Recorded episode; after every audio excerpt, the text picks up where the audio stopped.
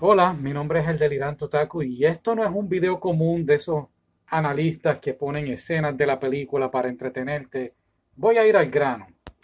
Mi página es de hablo de anime, mangas y videojuegos, pero este fin de semana fui a ver West Side Story y honestamente iba a ver una película de anime y no dio el tiempo, llegué tarde al cine. Así que la otra opción era pues West Side Story que estaba en la lista de películas que quería ver y sobre todo porque soy fanático de, Steven Spielberg. Um, y para añadir, soy puertorriqueño, nací en San Juan, Puerto Rico. Estoy residiendo ahora en los Estados Unidos y te vengo a traer mi punto de vista de la película, tanto de puertorriqueño como ah, estadounidense, como se diga. Anyway, um, se me traba la lengua un poco. Y voy a tratar de ser lo más respetuoso posible. Ah, me estoy controlando. Porque la película, he visto tantas reseñas, sobre todo, he visto tres reseñas de tres españoles distintos y digo, pero es que usted es español, disculpa, ¿verdad? Estás dando tu reseña y dices que te encantó la película, pero es que del punto de vista de puertorriqueño no he visto casi nada y eso es algo que me tiene bastante molesto. Así que es una de las razones por la cual estoy haciendo esto. Así que vamos directo al grano. Eh, y pues nada, como dije, me encanta Steven Spielberg, súper emocionado con este remake. Me gustan los remakes, no tengo problema con ver el remake de Doom, no tuve problema con ver cuántos remakes han hecho de Robin Hood, un montón, o de, qué sé yo, Moby Dick, o, mm, Motín en, en el Bounty, Immunity on the Bounty. Así que no tengo ningún problema con ello. Lo que tengo problema es que cuando tienes un presupuesto para ver una película o para hacer una película de este calibre, de West Side Story, ganadora de 10 Oscars, la película original, pues obviamente tienes una presión, tienes que o del mismo nivel o sobrepasar ese nivel. Y ahí es donde está el problema. Así que voy a comparar las dos películas y empezando, empezando, si vamos a hablar de cómo empieza, no hay cosa que más a mí me, agite, es que denigren a la bandera de, de cualquier país, de Estados Unidos, de Puerto Rico, de cualquier lado. Mire, yo estuve en el ejército, yo estuve en Afganistán, y tú sabes qué, a mí los afganos, antes de yo irme, me dieron una bandera de ellos y la tengo en casa. Y mire, no la destruí, no la rompí, no la quemé, no hice nada. ¿Cuál era el issue de coger la bandera de Puerto Rico en la película y tirarle pintura por encima cuando no se hizo en la película original de 1961? Mire, para empezar, eso estuvo mal. Y recuerdo cuando Seinfeld lo hizo en la serie de televisión de él, que la pisó, la quemó, todo el mundo aquí se quejó. Entonces, y mira que puertorriqueño se queja. El puertorriqueño, y lo digo, nos quejamos, viene un huracán, ay, gobernador, va a cancelar el trabajo. Y todo el mundo, ay, pero ¿por qué este hombre cancela si lo que viene es un huracán? Entonces, si el gobernador no cancela el trabajo, ay, pero no canceló y viene un huracán. El puertorriqueño nos quejamos de todo. Y yo no puedo creer que cuando le hicieron eso a la bandera en la película, ninguno de los que vio la película antes de, lanzarla al cine, los editores y todo, nadie dijo, oye, Steven, eso está mal, eso está mal, papito, tú sabes, eso es lo primero, eso a la soltar.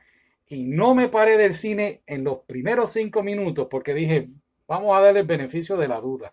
Segundo, volvemos, Steven Spielberg, ganador del Oscar, ¿por qué película? Children List. ¿No la has visto? No te preocupes que te la voy a decir rapidito. Película basada en hechos reales, nazis, um, los alemanes están en la película, escenas en, habladas en alemán, subtítulos abajo en inglés para que entiendan lo que está pasando. Otra película que ganó el Oscar, Save It Private Ryan. Película que aunque hubo escenas que hablaban en alemán y en francés, no puso subtítulos, pero cuando hubo una escena que era en francés, por ejemplo, la niña hablándole al papá, tú podías entender claramente lo que estaba sucediendo visualmente. Lo mismo cuando el alemán estaba matando al otro muchacho, creo que era judío, lo estaba matando, tú entendías claramente, con que el tipo le estaba hablando alemán, tú sabías lo que estaba ocurriendo en esa escena. ¿Cierto o falso? Vamos ahora a West Side Story 2021. Mi hermano, te dio la gana. Y no me vengas a decir que, hay los movimientos incluyentes, no quiere que la película tenga subtítulos. No me vengas con eso. Porque tú sabes bien que cuando estaba filmando Amistad en Puerto Rico, lo primero que decía era que todo el mundo hablara inglés porque tú no sabías español. ¿Verdad que sí? Lo sé, ¿sabes cómo? Porque yo estuve allí con la porquería película esa. Digo, no, no, no. Tranquilo, tranquilo. La película fue buena. Volviendo.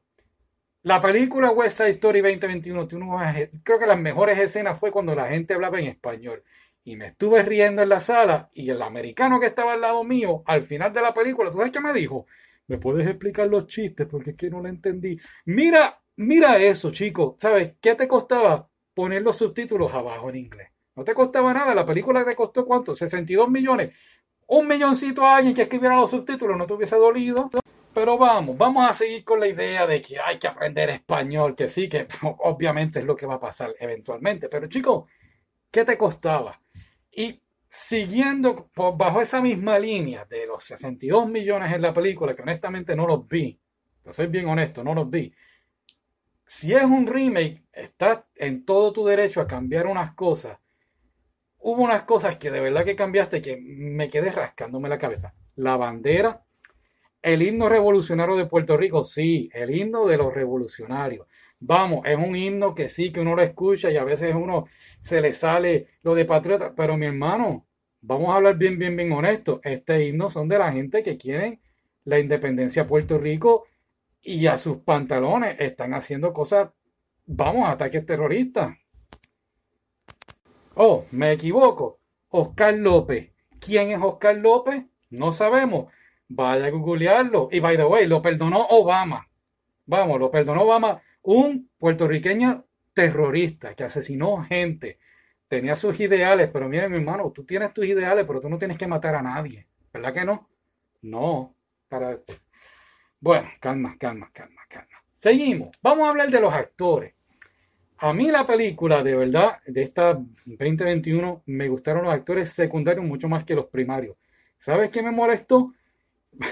que de esos 62 millones pudiste haberle pagado un millón de dólares más a cualquier puertorriqueño para que hubiese sido, o qué sé yo, María o Bernardo. No te hubiese dolido para nada, que fuera un boricua de verdad ahí en el cine cantando. Y vamos, volvemos otra vez al puertorriqueño quejón, como yo. Me estoy quejando ahora mismo. Nos quejamos de que, ay, queremos ser actores en Hollywood, pero no se puede, la cosa está mal. Entonces, Steven Spielberg no va a Puerto Rico a hacer un casting para puertorriqueños, pero entonces vamos a verle la dichosa película. Mira, no, eso está mal. ¿Sabes? Hello. Entonces, otra cosa. Los dichosos bailes. es que el americano en la película parecía que estaba bailando ballet. Honestamente, en esta nueva. El puertorriqueño, para quien no lo sepa, baila salsa y merengue. Y yo creo que aquí no era, aquí era más flamenco que salsa o merengue. Y algo que sí me molestó un poquito de tanto la original como de esta de ahora es cuando María y Tony se conocen y es que están haciendo un baile turco. Hello, baile turco. Sí, bueno, parece un baile turco. Pero, um, sí, que eso es lo que parecía. Ok, ¿qué más me molestó? Creo que eso fue una de las cosas que más me molestaron. ¿Qué me gustó? Pues sí, me gustó la, oh, la escena en la escuela o en el... ¿Era la escuela?